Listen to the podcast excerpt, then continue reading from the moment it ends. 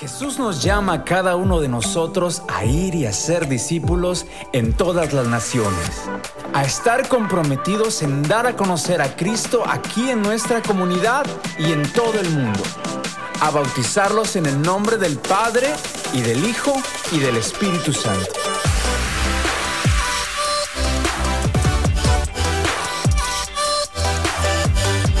Y ayudarlos a experimentar el amor de Cristo. Dios entregó a Sugar Creek la misión y el propósito de amar y guiar a todas las personas a cambiar sus vidas en Cristo. Porque no somos una iglesia pequeña, somos un ejército poderoso.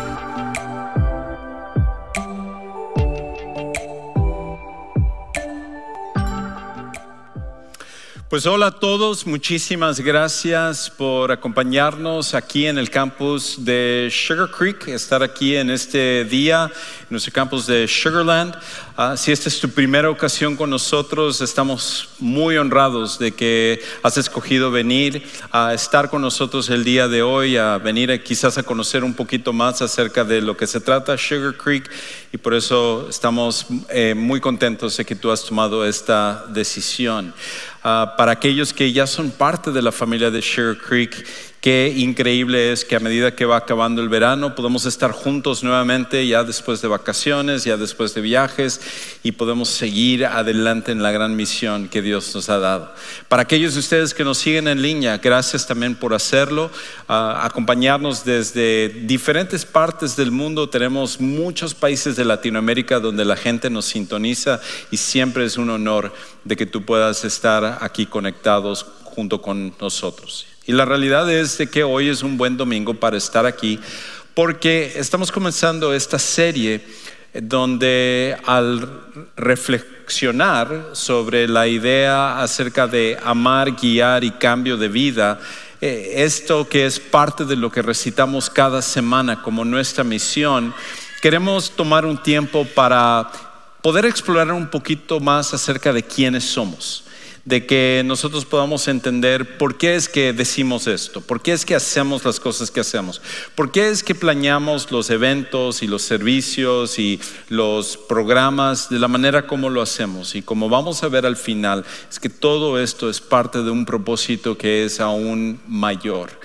Y ahora de que tú eres parte de esta familia de Sugar Creek, queremos que sepas exactamente por qué hacemos las cosas. Ahora, algunos quizás están tentados a decir, bueno, esta serie no es para mí. Yo tengo ahorita problemas en mi matrimonio, o me siento deprimido, o tengo esta otra situación en mi vida y preferiría escuchar algo acerca de eso. Pero la realidad es que, aunque normalmente tratamos esos temas también, es muy importante que juntos escuchemos acerca de esto porque todos tenemos un papel que jugar, todos tenemos un rol que jugar en esto que Dios nos ha dado como su propósito. Y por eso el día de hoy quiero que hablemos y exploremos la idea acerca de ser una iglesia que le dice sí a Dios, ser una iglesia que le dice sí a, a Dios. En el 2007 hubo una plática que revolucionó el mundo. Una, una, plática que fue un antes y después un parteaguas, sobre todo con respecto a la tecnología. En ese año hubo un hombre que se llamaba Steve Jobs. ¿Cuántos de los que están aquí se acuerdan de quién era Steve Jobs? Varios de los que están aquí, otros ni saben quién, quién, es, quién es ese Steve Jobs. Steve Jobs estaba dando una plática como parte de introducir un producto nuevo para la compañía que él había fundado que se llama Apple. Si tú tienes un iPhone, es porque Steve Jobs fue el que en la compañía Apple crearon este producto. Y entonces cuando él se paró y empezó a hablar acerca de un nuevo producto, de hecho tres nuevos productos que él estaba por introducir, por presentar a la gente, él estaba emocionado de que estos tres nuevos productos iban a revolucionar las cosas. Él decía que iba a presentar un producto que era que iba a permitir a la gente escuchar toda la música que quisiera pero aparte iba a haber otro producto que, iba a ser un teléfono para que uno pudiera llamar. Y había otro producto que él iba a presentar que era un aparato para conectarse al Internet y poder tener esa información. niños, muchachos, había un tiempo en el cual teníamos que usar diferentes aparatos para acceder a estas cosas. Sé que para ustedes es la prehistoria, pero hubo un tiempo en donde teníamos que hacer esto. Y entonces, eh, eh, Steve Jobs, iba a decir Bill Gates por un momento, Steve Jobs, eh, él asombró a todos cuando dijo, en realidad, más que presentar tres productos, estoy presentando un producto y en eso sacó el iPhone que ahora va a tocar toda la música que quieran, va a servir como una, un teléfono celular para hacer llamadas y aparte va a conectar al Internet. Pues que aquí nadie se asombró acerca es bueno. Ok, entonces, eh, como ya estamos tan acostumbrados a que, wow, eh, dime algo, no. Pero cuando Bill Gates, eh, Bill Gates otra vez, cuando Steve Jobs dijo eso, la competencia, si conoces la historia de los dos. Ah, cuando Steve Jobs dijo eso, era algo revolucionario. La, gente nunca había visto algo, un aparato que pudiera hacer esas tres cosas. De hecho, el teléfono inteligente que tú tienes en tu bolsillo y que algunos están usando en este momento, ese teléfono inteligente es gracias a lo que sucedió ese día. Fue un parteaguas en la, en la tecnología. Pero como nosotros sabemos, aunque trajo muchos beneficios, trajo muchos problemas también. Mucha gente adicta a su teléfono celular, a su teléfono inteligente. Y al final, eso no fue algo que cambió por completo la vida de las personas, cambió la tecnología y muchas cosas que hacemos, pero al final las personas siguieron con los mismos problemas que siempre han tenido. Pero hace dos mil años otra persona, otro hombre. Él habló de otro producto, un producto que ese sí iba a revolucionar la historia. De hecho, iba a ser tan increíble que al venir el hablar de esto iba a haber un antes y después, porque en el calendario lo marcamos como su venida cuando Él llegó y antes de que Él llegara. Y ese producto que Él habló es un producto en el cual cambia por completo la vida de las personas. Cuando uno lo recibe es capaz de transformarte para no solo tu relación como esposo, como esposa, como padre, madre, hijo, como en tu relación con cada persona, sino en tu propósito para esta vida. El entender no solo cómo vivir esta vida, sino también en la vida que viene después de esta y sobre todo en tu relación con Dios. Y ese producto es el Evangelio. El Evangelio. Y cuando Jesucristo introdujo esto por primera ocasión, esto iba a ser revolucionario. Iba a ser algo que iba a cambiar por completo las cosas. Y él formó lo que sería como una empresa. Y en esa empresa, las personas que se unirían a esa empresa tendrían el honor de llevar este producto a otras personas y ese, ese producto, Él prometió que nunca se iba a acabar y que iba a ser completamente gratuito. Y es lo que nosotros llamamos hoy en día la iglesia. Y cada persona que se une a esta empresa, tal como sucede hoy en día con Amazon, cuando tú compras algo, cuando, cuando yo compro algo, la idea es de que uno va a ir llevando todos estos productos adelante para que pueda al final cambiar la vida de las personas. Es por eso que en la iglesia tenemos la misión más extraordinaria de la historia, de la historia. No hay una revolución, no hay un movimiento, no hay alguna otra cosa en la historia de la humanidad que se compare a la misión que Jesucristo le dio a la iglesia. Es lo más extraordinario que nosotros podemos ver. Y desde el momento en el cual tú pusiste tu fe en Jesús como tu Salvador personal, automáticamente tú ya te has unido a este movimiento. Tú ya eres parte de esto, que es lo único que puede transformar la vida de las personas. Y en un pasaje que vamos a ver en un momento, Jesús, antes de irse, él habló acerca del rol que tú y yo vamos a jugar. El rol que nosotros jugamos individualmente y colectivamente como iglesia, como Sugar Creek y cómo nosotros necesitamos desempeñarnos en esta función que Él nos ha dado. Y lo que Jesucristo dice en resumen es esto, que cuando nosotros nos unimos a su movimiento, cuando empezamos a compartir el Evangelio, que es las buenas nuevas de que Jesucristo perdona pecados, salva a personas y les da un nuevo propósito, que a través de su muerte, sepultura y resurrección, Él es el único que puede transformar vidas, que cuando nosotros aceptamos eso, aceptamos a Jesús como nuestro Salvador, aceptamos a Jesús como nuestro Señor, venimos a ser parte de este movimiento, entonces nuestra tarea se convierte en esto que necesitamos empezar a ayudar a otros a seguir a Jesús mientras que nosotros lo seguimos. Ese es el rol que todos jugamos. Ayudamos a otros a seguir a Jesús mientras nosotros lo seguimos. En otras palabras, compartimos lo que nosotros ahora tenemos.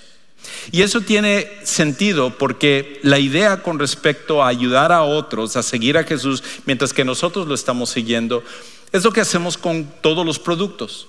¿Verdad? Por eso decía que en Amazon, tú cuando compras un producto, yo no sé, quizás no todos lo hacen, pero lo primero que yo hago antes de comprar un producto es que yo checo los reviews. Quiero ver la experiencia de otras personas. La idea es de que si alguien escribe allá, y hay un argumento de que muchos de los comentarios en, Amazon son falsos, pero bueno, es ya otra, ese es tema de otra predicación. Eh, pero cuando tú entras allá y empiezas a checar los comentarios y, la, y personas dicen, oh, este producto es excelente, vale la pena, la verdad es el mejor que... Otros dicen, no, se, se quebró en la, en la, primera semana, no es de buena calidad, no, no cumple lo que... Entonces tú ya puedes tomar una decisión acerca de que si lo lo compras o no, si lo adquieres o no, ¿verdad? Pues lo mismo con respecto al Evangelio. El Evangelio es que nosotros ayudamos a otros a seguir a Jesús, mientras que nosotros también lo hacemos. Mientras que la gente nos está viendo a nosotros, mientras que la gente está viendo nuestros matrimonios, mientras que la gente está viendo nuestras familias, mientras que la gente ve la integridad con la que nos manejamos en nuestros trabajos, en nuestros vecindarios, en todos los diferentes lugares. No somos personas perfectas, pero somos personas que estamos dispuestos a seguir a un Salvador que es perfecto y que Él nos está llamando a compartir ese Evangelio. Y entonces la idea con respecto a esto es que mientras que nosotros seguimos a Jesús, invitamos a otros para que ellos también puedan seguir a Jesús junto con nosotros. Y para que nosotros podamos cumplir esa misión hay un requisito. Hay una cosa que tú y yo necesitamos para ser parte de la misión. Y solo podemos cumplir nuestra misión cuando le decimos sí a Dios. Solo podemos cumplir nuestra misión cuando le decimos sí a Dios. Cuando aceptamos ser parte de lo que Dios está haciendo a través de este movimiento tan increíble que es la iglesia y llevar el Evangelio a través de la iglesia. Y por esa razón, aunque nosotros podemos recibir a Jesús como nuestro Salvador personal, tiene que también haber una decisión de permitir que Dios nos use, de decirle sí a Él en cada área de nuestra vida, para que podamos entender que más allá de que nosotros vivimos en un vecindario porque nos gustó la casa, en vez de, decir, ese es el lugar donde Dios me está llevando para poder llevar el Evangelio, en vez de pensar acerca de que estoy en ese trabajo porque es el que mejor me pagan o tengo mayores prestaciones o más oportunidades, ver que ese es el lugar donde Dios me ha puesto para poder llevar el Evangelio. Estoy en esta relación con esta nueva persona, no simplemente para buscar satisfacción personal, sino para que yo pueda hablarle acerca del Evangelio. Y empezamos a ver cada área de nuestra vida cómo es afectado por el Evangelio.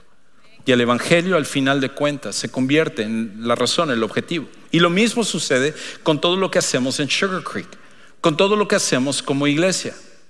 Cuando nuestra historia comenzó hace 48 años que comenzó Sugar Creek, Dios puso en el corazón de un grupo de personas venir a comenzar una iglesia para poder impactar a toda esta región suroeste de Houston, cuando todo esto que estaba acá era la mayoría caña de azúcar.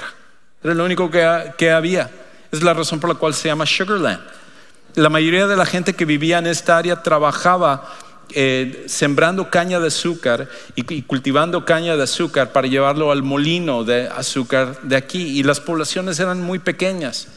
Y ninguno de ellos se iba a imaginar cuando Dios puso el peso en su corazón de venir hace 48 años a comenzar la iglesia de Sugar Creek, que esta tendría un impacto no solamente aquí en esta comunidad, no solamente en la ciudad de Houston, no solamente en el estado de Texas, sino realmente hasta cada rincón de la tierra.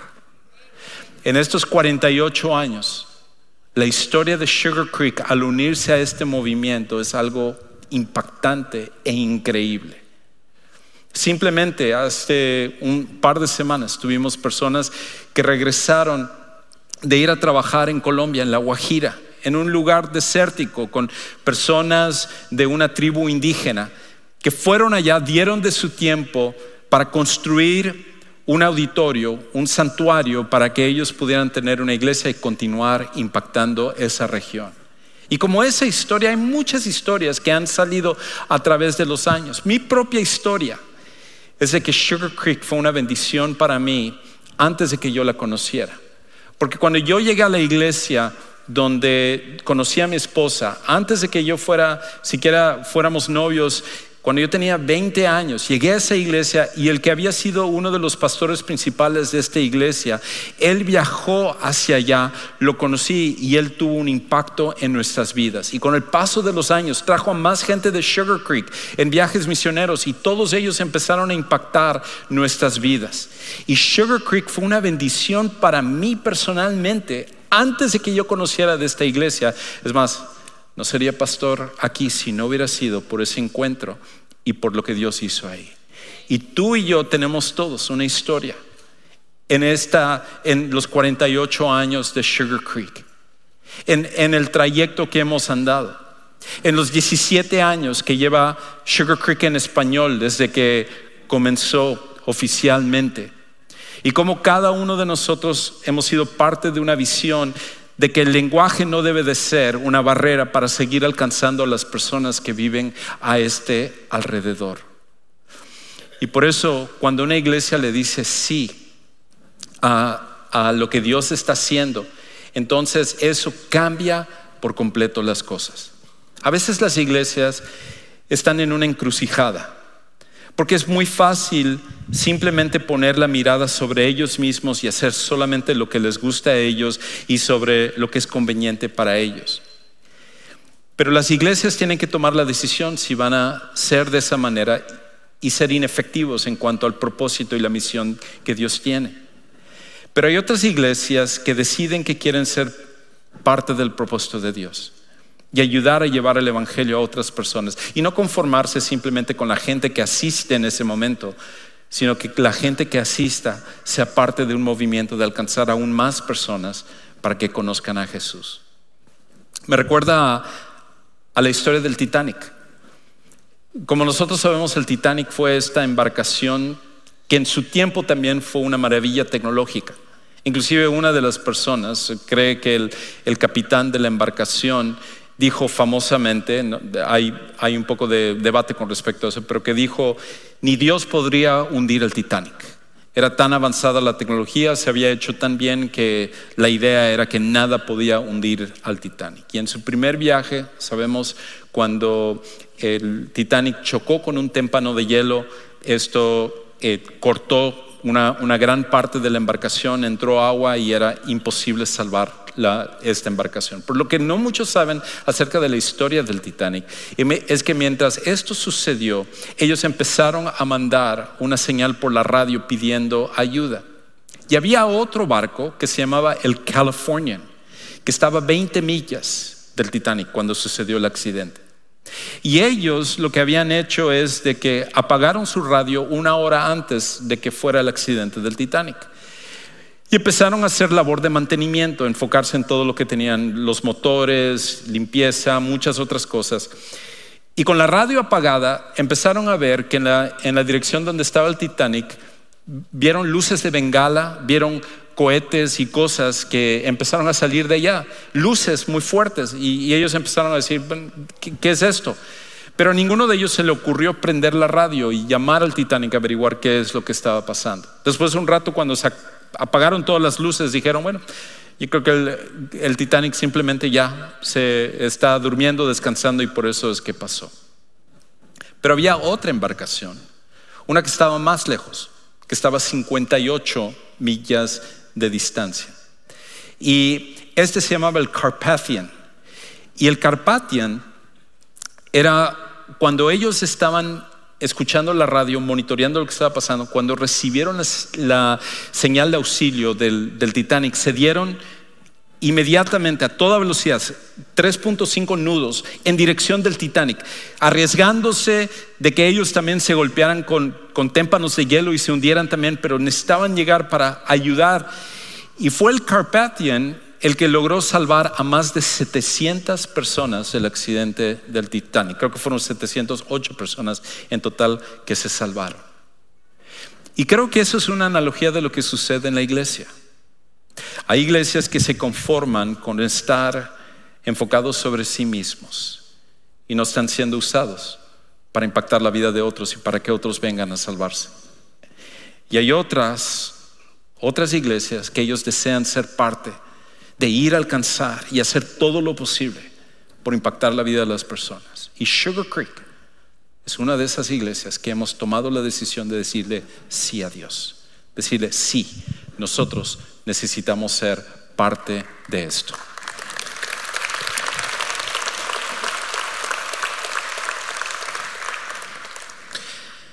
Todo esto viene porque, no porque en Sugar Creek sepamos y tengamos todas las respuestas, sino que nosotros somos parte de un movimiento más grande que comenzó hace dos mil años. Y cuando Jesucristo estaba por última ocasión con sus discípulos, después de que Él había acabado todo su ministerio, había se había muerto, había sido ejecutado, crucificado, y luego resucitó y por 40 días se había presentado a sus discípulos y a más de 500 personas como evidencia de que esto no era una algo mitológico, una leyenda, ellos pudieron constatar y ver de primera persona que la resurrección es un hecho histórico y real y que en eso está basado el Evangelio. Y entonces cuando terminó de presentarse por esos 40 días y ya no quedó duda, Jesús entonces anunció que él se regresaba. Y entonces cuando él estaba con sus discípulos por primera ocasión, por última ocasión debo decir, entonces los discípulos le preguntaron lo que tú y yo queremos saber. Le dijeron, Jesús, ¿cuándo va a ser tu regreso? En otras palabras, ¿cuándo van a ser las señales del fin del mundo? ¿Cuándo vas a establecer eh, tu, reino aquí? Queremos saber cuándo va a suceder eso. Eh, porque eso es lo que atrae. Es más, si esta serie no fuera acerca de la iglesia, fuera acerca de Armagedón y las últimas señales, estaríamos llenos aquí, repletos de gente que quiere saber eso porque hay, hay un cierto morbo con respecto a los últimos tiempos. Y cuando ellos le preguntan esto a Jesús, su respuesta es, eso no es lo importante en este momento.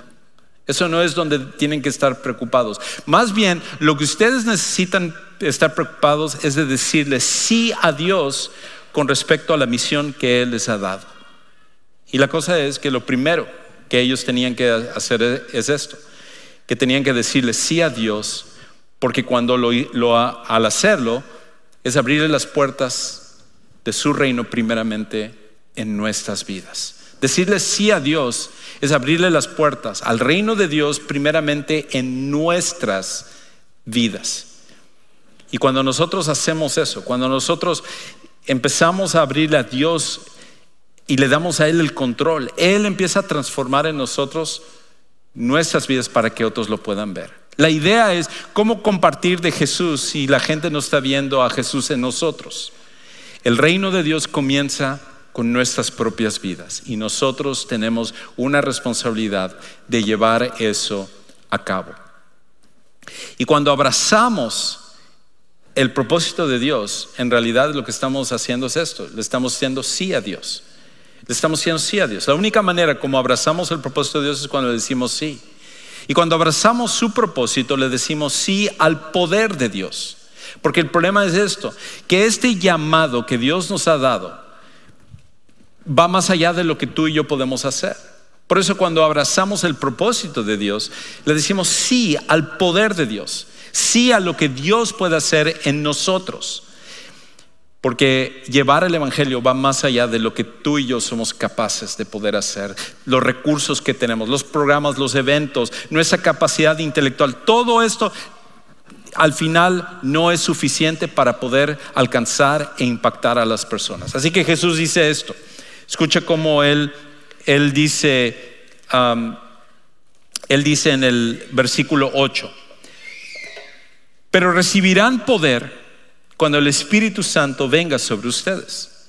Y serán mis testigos en Jerusalén, en Judea y Samaria y hasta los confines de la tierra.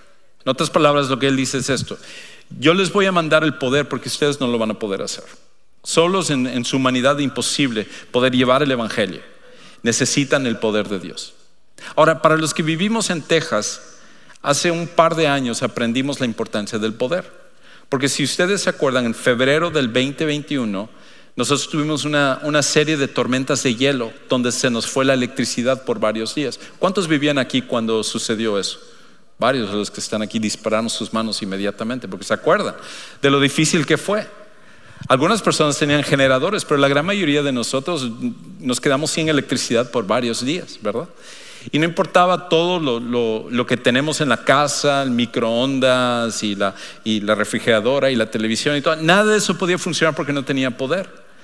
Y, por ejemplo, en, nuestro caso, como no, estamos acostumbrados al, invierno que hubo para, esa tormenta de nieve, estamos acostumbrados al tipo de invierno en que si tú sales por las puertas ahorita, es lo que tú estás sintiendo, ese es el tipo de invierno que tenemos aquí en Texas. Pero para eso, cuando eran eh, temperaturas de congelación, pues lo que nosotros hicimos en nuestra familia es todos nos fuimos a dormir a un mismo cuarto para tratar de, entrar en, calor estando juntos.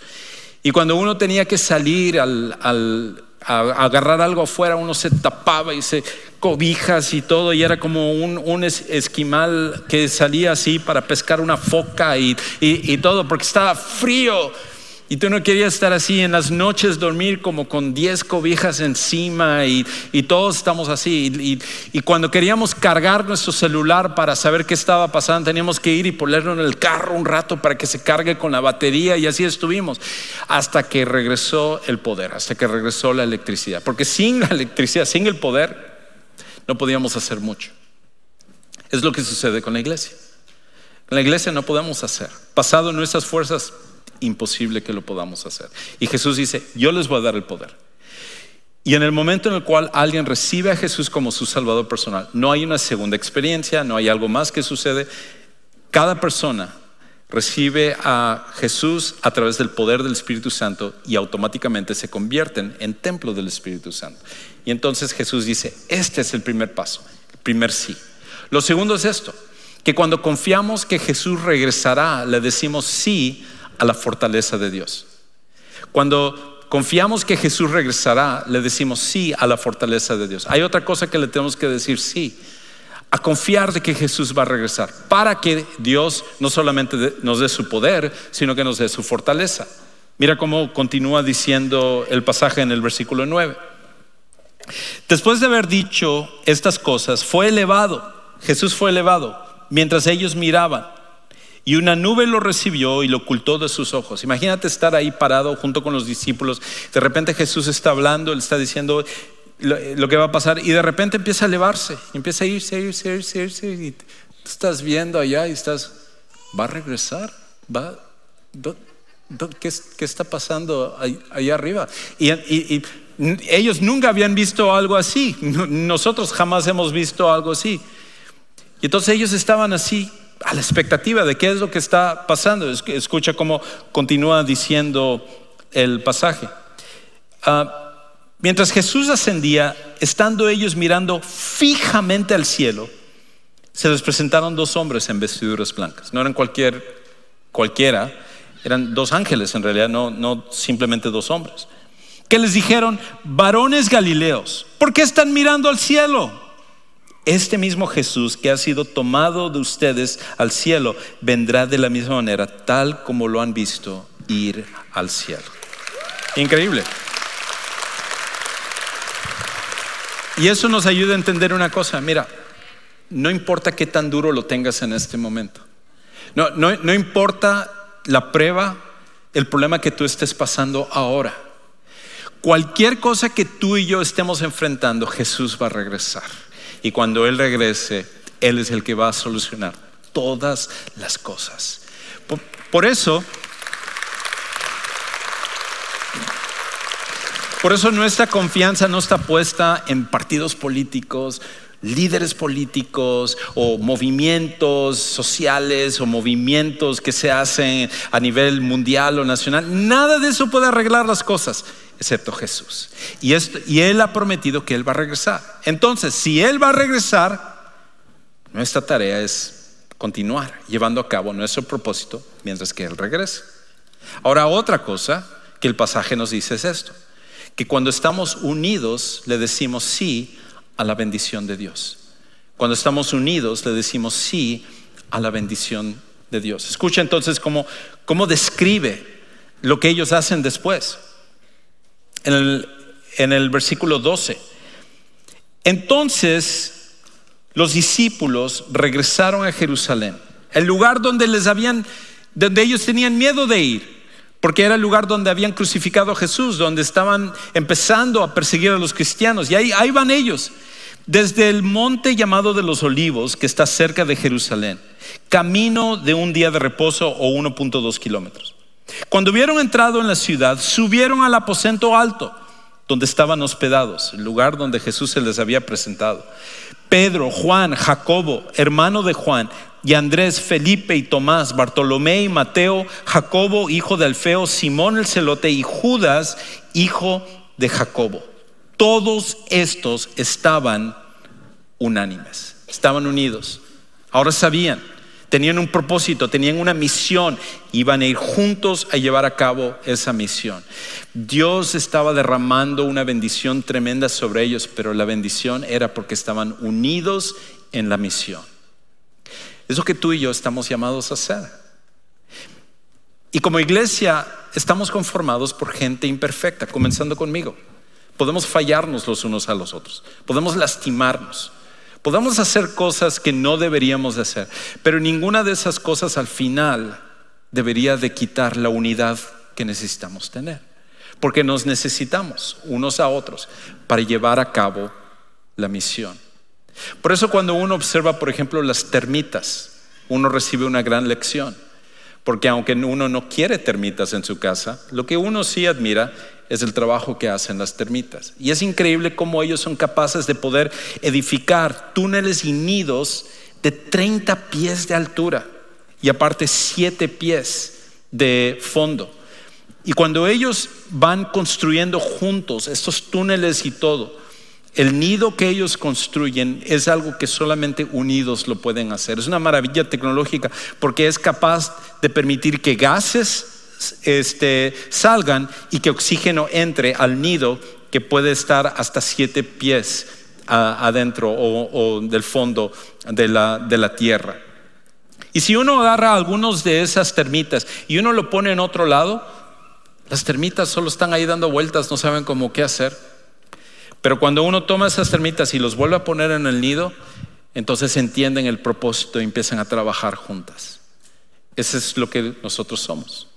Nosotros estamos aquí unidos para llevar a cabo el propósito y la misión que Dios tiene para nosotros. Lo otro es esto, que cuando oramos continuamente le decimos sí a la dependencia en Dios. Cuando oramos continuamente le decimos sí a la dependencia en Dios.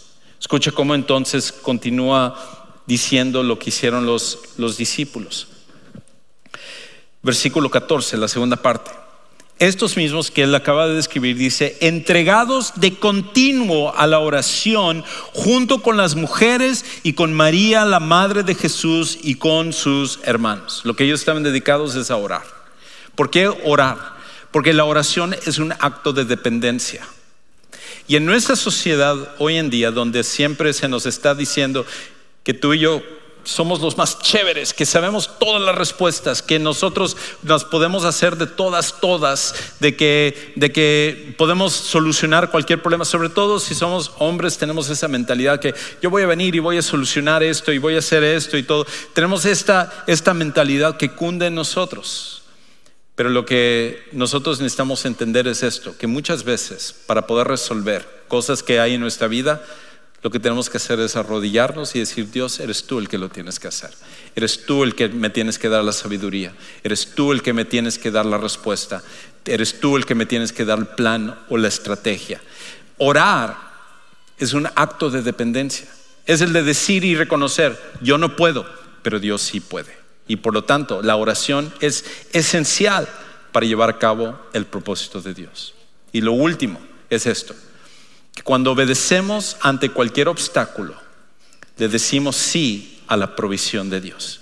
Cuando obedecemos ante cualquier obstáculo, le decimos sí a la provisión de Dios. Ahora, no tengo un versículo para este principio porque el resto del libro es una respuesta. Uno empieza a ver cómo son perseguidos, cómo algunos son martirizados, cómo tienen que salir huyendo de Jerusalén, cómo tienen que irse hacia otros lados. Y en todas las cosas que enfrentaron, cárceles y azotes y todas estas cosas, todo eso confiaron en Dios y Dios fue capaz de dar su provisión, dar todo lo que ellos necesitaban. Y las cosas no han cambiado para nosotros aquí en Sugar Creek. Es por esa razón que tú y yo estamos llamados no engrandecer el nombre de Sugar Creek, sino engrandecer el nombre de Cristo. Pero Sugar Creek juega un papel dentro del propósito que Dios tiene para esta región, para tu vida, para mi vida, para que nosotros podamos llevar el Evangelio a todos aquellos que lo necesitan. Y por eso cuando nosotros al final de cada servicio decimos que estamos aquí para amar y guiar a todas las personas a cambiar sus vidas en Cristo es porque somos parte de esta increíble misión. Por esa razón, tú y yo tenemos la invitación a ser parte de esto. Quizás para algunos de los que están aquí, eso comienza con hoy tomar el paso de conocer a Jesús como tu Salvador personal. Y nos encantaría que hoy lo hagas. Tenemos un lugar especial que llamamos Centro de Siguientes Pasos, saliendo por las puertas hacia tu derecha. Ahí hay un lugar donde van a haber personas listas para explicarte más de cómo conocer a ese Jesús que transforma vidas, que el Evangelio sea parte de tu vida primero, para que entonces tú lo puedas compartir con otros. Y para los que ya lo conocemos, pues nuestra responsabilidad es juntos ir llevando este Evangelio para que muchas más personas puedan conocer al Señor.